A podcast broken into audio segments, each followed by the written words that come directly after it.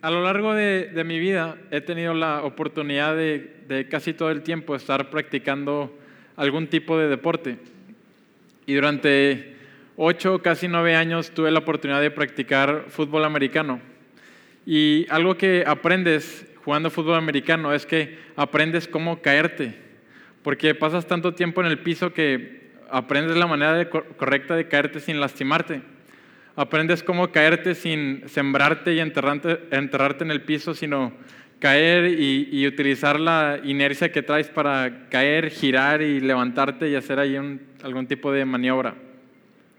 Porque no es excusa para los entrenadores una vez que te caes que no llegues a terminar la jugada. Tienes que caerte, tienes que levantarte y tienes que ir a hacer la tacleada o ir a hacer la jugada que te corresponde.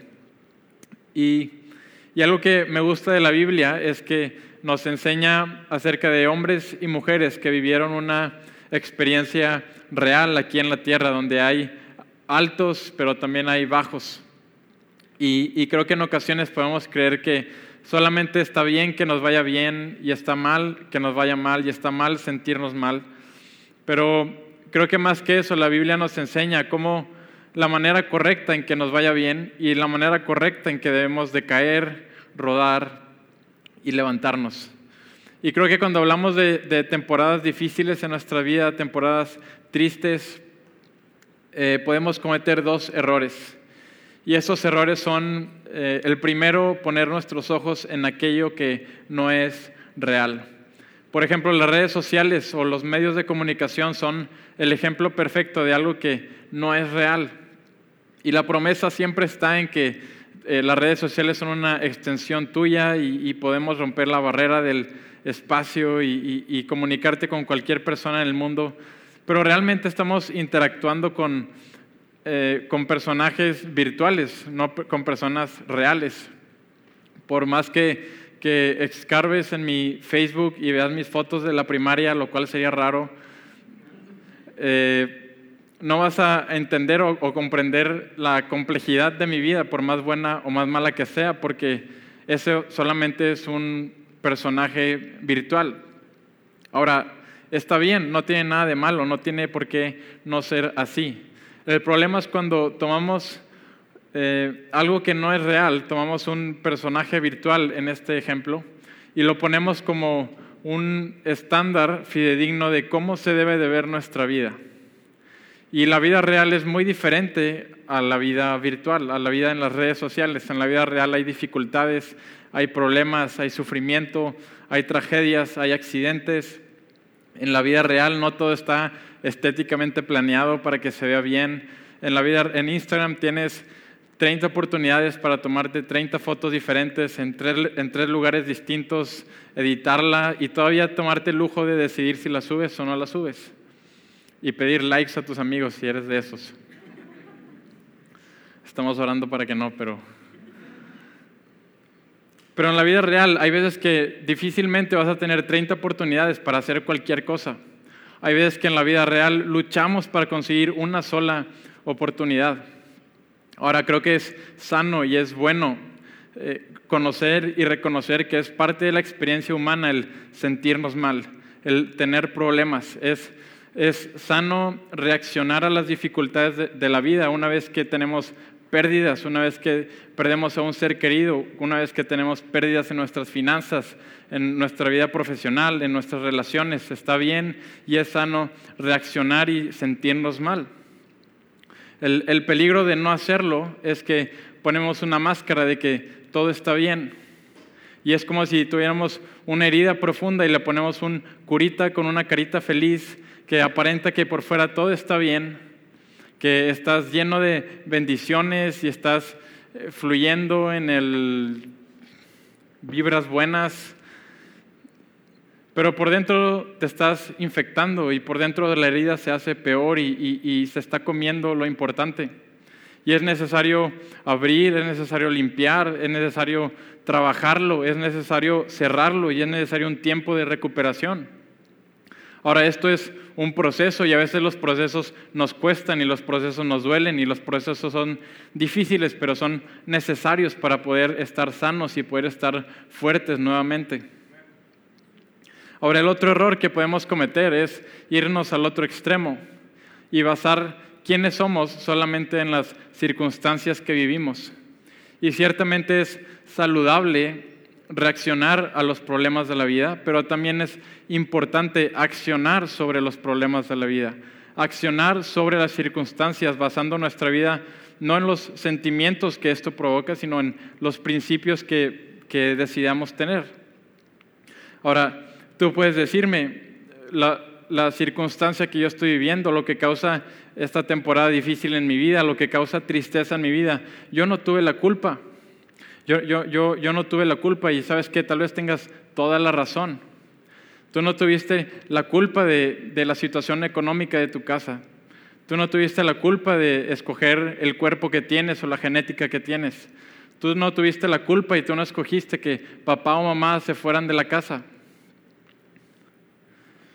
Pero en 20, 30 años, cuando los problemas continúen, no va a venir a tocar el mercado laboral a tu casa y te va a decir, ¿sabes qué? Si nos pasamos de lanza contigo, te vamos a tener que retribuir todas las oportunidades que te quitamos. No va a suceder eso. Entonces, es importante que aprendamos a separar estos dos conceptos de quién es culpable de las cosas, pero quién va a hacerse responsable por resolverlas. Ahora, cuando vemos la obra de Jesús, Jesús no tuvo la culpa de que tú y yo pecáramos. Jesús no tuvo la culpa de que tú y yo falláramos. Aún así, Él se hizo responsable y agarró el compromiso y, agarró la responsabilidad hasta la muerte. Si queremos imitar a Jesús en este día, si queremos imitar a Jesús en esta semana, tal vez podríamos comenzar haciéndolo, haciéndonos responsable de algún problema que no seamos el culpable. Ahora, no, tiene que ser un problema global, no tiene que ser uno de los 15 objetivos de la ONU para el 2030. Puedes comenzar con tu vida. Puedes comenzar con las áreas de tu vida en las cuales tú no tuviste la culpa, pero es necesario que te responsabilices. Ahora, cuando hablamos de temporadas difíciles, de tristeza, creo que hay varias eh, causas eh, que pueden provocar esto y, y creo que es importante que las identifiquemos para poder tratarlas de la manera correcta. Y para este mensaje he identificado cuatro posibles causas que pueden traer tristeza y, carga emocional a nuestra vida. La primera de ellas es una situación física. Y más allá de, una enfermedad en específico, más allá de, un problema, por ejemplo, si te da COVID o si te rompiste el pie, pues te vas a sentir mal, te va a doler. Pero más allá de eso, un, bienestar y salud en nuestro cuerpo. Muchas veces decimos, bueno, es que me siento mal, me siento triste, no tengo las energías para pararme de la cama, no puedo pensar, pero llevas dos semanas o llevas dos meses o llevas dos años durmiendo mal. No le das descanso ni a tu mente ni a tu cuerpo. Y, y un ciclo alterado de sueño provoca un estado alterado de conciencia. Entonces, si no dormimos bien, nuestra mente no funciona bien. Es como si estás quemando la tarjeta madre allá arriba, no, no va a conectar los circuitos. Decimos, es que me siento mal, no me siento triste, no puedo levantarme, pero llevas toda tu vida adulta comiendo mal. Y comer mal no solamente es sinónimo de comer exceso de calorías, comer mal también tiene que ver con tener deficiencias en los nutrientes necesarios. Entonces, queremos sentirnos bien, queremos tener energía, queremos poder levantarnos todas las mañanas, pero no le damos a nuestro cuerpo la materia prima para hacerlo. Ahora, no, tienes que comprarte la comida más cara, investiga, los frijolitos son muy nutritivos.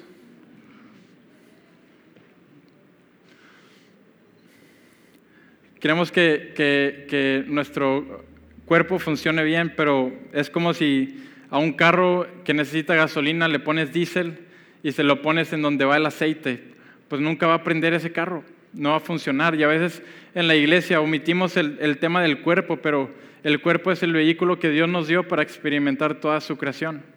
Es lo que nos dio para experimentar toda la vida, toda esta realidad. Y en el Nuevo Testamento dice que no es tu mente y no es tu corazón y no es tu espíritu, sino es tu cuerpo, es el templo del Espíritu Santo. Entonces, ¿cómo no cuidar nuestros cuerpos? El segundo causante de, que puede traer tristeza a nuestras vidas son los grandes problemas, pero también las grandes bendiciones.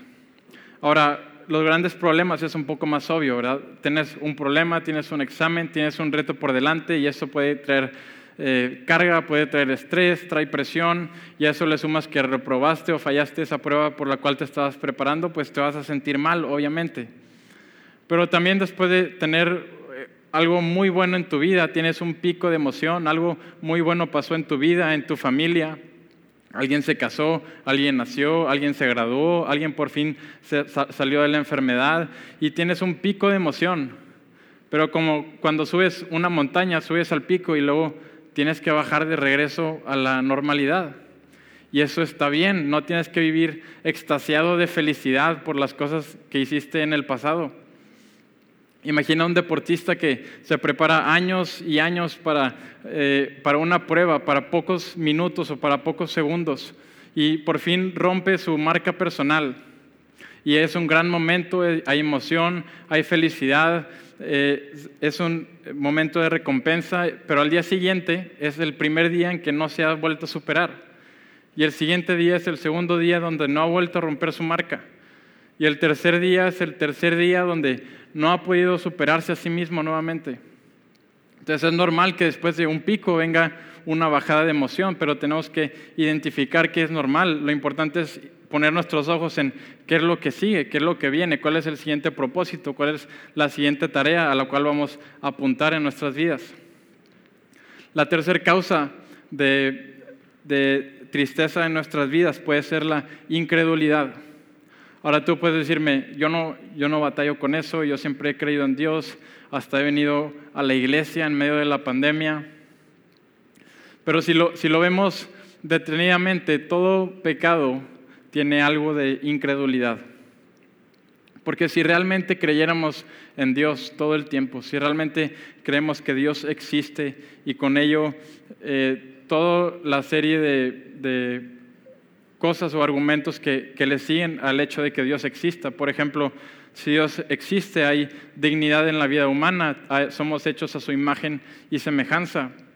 La persona que tienes a tu lado es como tu prójimo y hay que amarlo como a ti mismo. Y si realmente lo creyeras, no lo hubieras asaltado y no lo hubieras mentido y no lo hubieras engañado. Entonces, la incredulidad nos lleva a pecar y, el pecado nos lleva a la tristeza, porque el pecado es fallar el blanco. ¿Y qué es el blanco? ¿Cuál es el centro del blanco? El, centro es Dios. Y una vez que comenzamos a pecar y nos comenzamos a apartar a Dios, de Dios, naturalmente nos apartamos de aquello que es trascendental en nuestra vida, aquello que es lo más significativo, pues obviamente nos vamos a sentir mal y vamos a sentir tristeza y carga emocional en nuestra vida. Cuando pecamos, el, más afectado no es Dios, somos nosotros. El pecado nos lastima y, en ese proceso de lastimar nos, lleva por tristeza y, finalmente hasta destruirnos por completo. Ahora, la, cuarta causa que puede traer tristeza a nuestra vida es una vez que, que no podemos identificar a Dios en nuestras vidas. Cuando llegamos a ese punto tan bajo donde genuinamente nos preguntamos, bueno, ¿y dónde está Dios en medio de todo esto que estoy viviendo? ¿Cuál es el propósito de que esté pasando todo esto? No, no, no, encuentro valor, no encuentro significado, no encuentro propósito en, mi existencia. Y ahí es cuando comenzamos a sentir soledad, comenzamos a sentir eh, angustia, sentimos la infelicidad. Y el pastor y el médico Martin Lloyd Jones lo resumió en dos palabras y estamos pasando por depresión espiritual. Ahora, lo bueno es que tenemos una Biblia que nos habla acerca de la vida real, que nos habla acerca de las circunstancias y los problemas y aún las depresiones que tú y yo podemos estar pasando. Y el día de hoy quiero que estudiemos en Salmo 42, porque el salmista que lo escribe está precisamente pasando por una depresión espiritual. Y antes de, de que podamos aprender qué es lo que Él hizo en medio de, de esta temporada, quiero que veamos un pequeño diagnóstico de cómo estaba su situación. Número uno, tenía grandes problemas externos. Y eran problemas tan notorios que no solamente se daban cuenta sus seres queridos, sino sus enemigos se daban cuenta de sus problemas. Y dice el Salmo 42 que constantemente le decían al salmista sus enemigos, ¿y dónde está tu Dios? Cuando todo está bien, cuando hay salud, cuando hay buen trabajo, no, no van a acercarse a decir, ¿y dónde está Dios en tu vida? Pero cuando la enfermedad llega y cuando la crisis financiera empieza y cuando hay pérdidas en nuestras relaciones, ahí es donde nos empiezan a recordar, hey, ¿dónde está tu Dios? Y no solamente se lo estaban recordando al salmista, sino dice que causaba tanto dolor en él que, que dolía hasta los huesos. Porque había llegado a ese punto donde él mismo tenía que cuestionarse, ¿dónde estás Dios? No, no, no te veo en, en medio de mi vida tenía problemas externos, pero también estaba quebrantado de manera interna. ¿Qué tan angustiado estaba? Dice, ¿por qué te abates, alma mía? ¿Qué tan abatido, qué tan destruido, qué tan roto estaba? Dice que sus lágrimas eran su pan de día y de noche. Y tal vez, o tal vez sí, has estado en un momento en tu vida donde lloras todo el día, pero estás también en una situación donde estás a punto de llorar día y noche, donde cualquier regaño, cualquier problemita en el trabajo o en la escuela y lloras. Y, te vas bien triste a tu casa y te cierran en el, en el tráfico y lloras. Y llegas a tu casa y está la comida que no te gusta y lloras otra vez. Y te vas triste hacia tu cuarto y te pegas en la mano con el marco de la puerta y lloras. Porque ya no puedes más. Porque tu, alma está destruida, que, ya está abatida, ya no puede resistir más. Cualquier pequeña gota que cae es la gota que derrama todo nuestro ser. Tenía problemas externos, estaba roto de manera interna, pero también el Salmo 42 inicia, el salmista inicia en un lugar donde él no quiere estar y si lees los últimos versículos, terminan en el lugar donde tampoco quiere estar. Termina diciendo, ¿por qué te abates, alma mía? Todavía voy a alabar a Dios. No lo estoy sintiendo, no lo puedo hacer ahorita, pero va a llegar el momento en que lo voy a hacer. Y, y se termina el salmo. No hay final feliz, solamente hay un final con el salmista peleando. Y mi oración y mi deseo esta mañana no es que se termine este mensaje y que toda tu vida esté resuelta. Y que tu día se termine o que la semana se termine y que toda tu vida esté resuelta. Mi deseo es que podamos terminar el día de hoy y asegurarnos de que estés luchando la pelea correcta.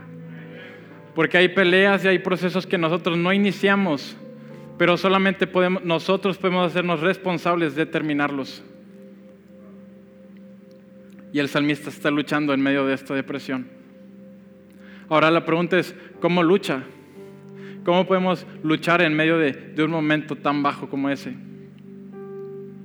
Y lo primero que hace el salmista es que se habla a sí mismo. Se habla a sí mismo. Y en ocasiones nos despertamos y, nos despertamos y, y, hay pensamientos ya en nuestra mente. Nuestra mente ya nos está hablando. Y hay veces que los pensamientos no son del agrado de Dios. Hay veces que los pensamientos ni siquiera son del agrado nuestro, pero te despiertas y ahí están. Hay ocasiones donde escuchas un comentario, lees algo, ves un anuncio, ves una publicación, escuchas una conversación y de repente está ese pensamiento ahí. Y, y nuestra mente nos habla y nos habla. La pregunta es, ¿cuántas veces nosotros hablamos de regreso? ¿Cuántas veces nosotros tomamos autoridad sobre nuestros propios pensamientos y decimos, no mente, las cosas van a ser así? El salmista se habla a sí mismo. Y es importante que hables a ti mismo y es importante que te escuches a ti mismo. Cómo hablas con los demás, cómo hablas contigo mismo. Ahora, en ocasiones, escuchar tus palabras te va a llevar a encontrar la respuesta que estás buscando. Solamente es necesario que, lo hablemos y, y te desahogas y encuentras la respuesta. Ahora, no siempre sucede. Tampoco no se trata de todas las respuestas del universo están dentro de ti, solo tienes que excavar lo suficientemente profundo. Porque hay ocasiones donde no tenemos las respuestas. Hay ocasiones donde no sabemos cómo salir adelante. Pero es necesario que nos escuchemos no solo para escuchar las respuestas, sino también para encontrar las contradicciones en nuestra vida. Me ha tocado que, personas me piden un consejo y, me platican cómo está su vida y, y, yo no tengo que formular el gran consejo, simplemente tengo que señalar dónde está la contradicción en su historia. Porque tenemos contradicciones en, nuestra narrativa interna, tenemos contradicciones en, nuestro día a día. Y si tan solo nos escucháramos, tal vez no encontramos siempre la solución, pero vamos a poder encontrar la contradicción que nos va a llevar al problema que estamos llevando. Y así podemos tomar acción de, de qué es lo que tenemos que hacer. Parte de hablar y de escucharte lleva a un carácter maduro. Y un carácter maduro tiene que ver con saber cómo tratarte. Eso tiene que ver con identidad. Tienes que saber cómo cuestionarte. ¿Por qué me siento así?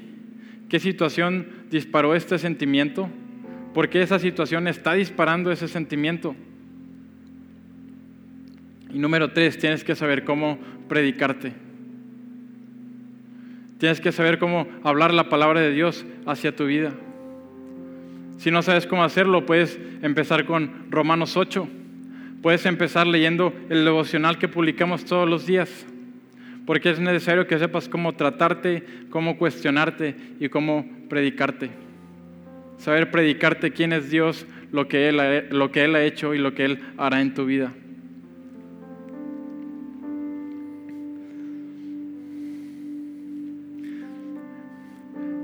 El salmista habla y se desahoga y suelta lo que siente, pero también suelta lo que sabe.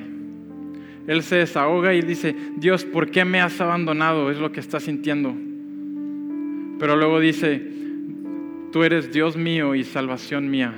Declara lo que sabe. Y por eso tienes que tener cuidado con quién te desahogas.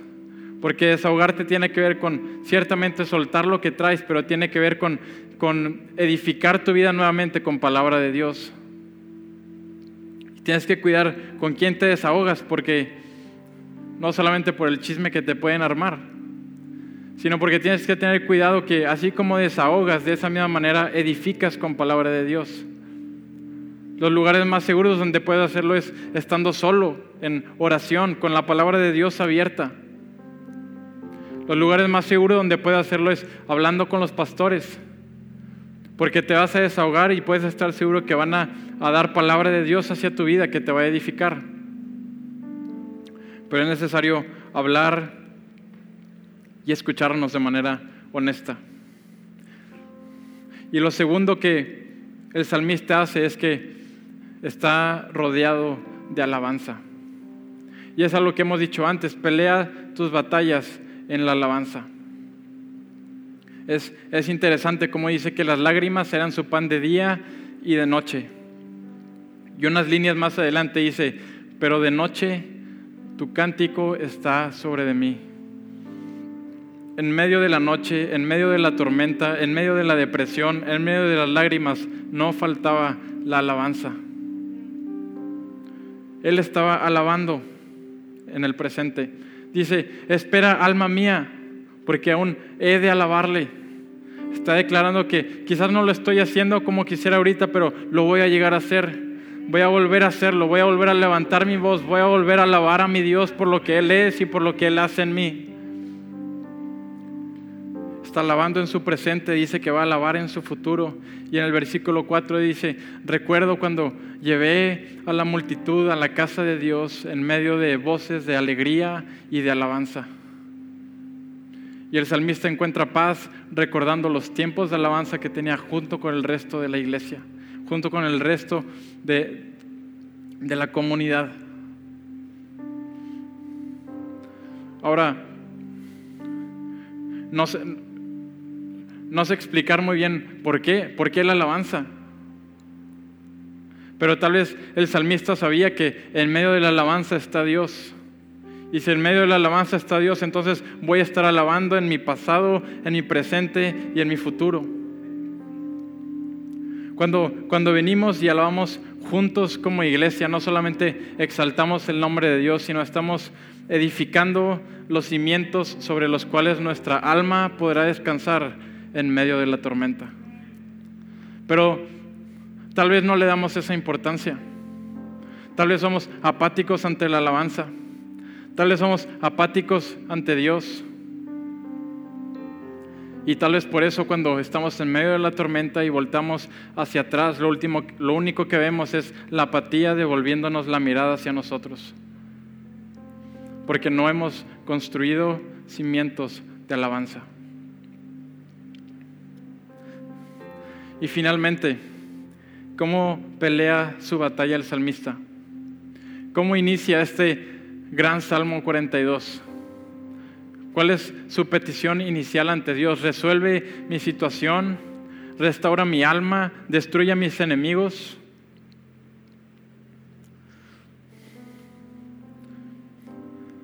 Salmos 42, 1 y 2 como el siervo brama por las corrientes de las aguas. Así clama por ti, oh Dios, el alma mía. Mi alma tiene sed de Dios, del Dios vivo. ¿Cuándo vendré y me presentaré delante de Dios? Me encanta que lo que el salmista está pidiendo no es que lo externo o aún lo interno mejore, lo que está pidiendo es, ¿cuándo volveré a estar cerca de ti, Dios? ¿Cuándo volveré a estar a tu lado? ¿Cuándo volveré a, entrar en tu presencia? ¿Y por qué el salmista pide eso? Por, por, la misma razón por la cual tú y yo estamos aquí, porque estamos buscando a Dios, estamos buscando a Jesús. ¿Y qué vino a hacer Jesús? Jesús no vino a, a cambiar tu opinión, no vino a que te cambiaras de partido político, no vino a ganar un debate teológico. Jesús vino a transformar toda nuestra existencia. Vino a traer libertad. Vino a entregar su amor. La pregunta es si hemos experimentado ese amor que lo transforma todo. Si nos hemos adentrado al amor de Cristo que lo cambia todo.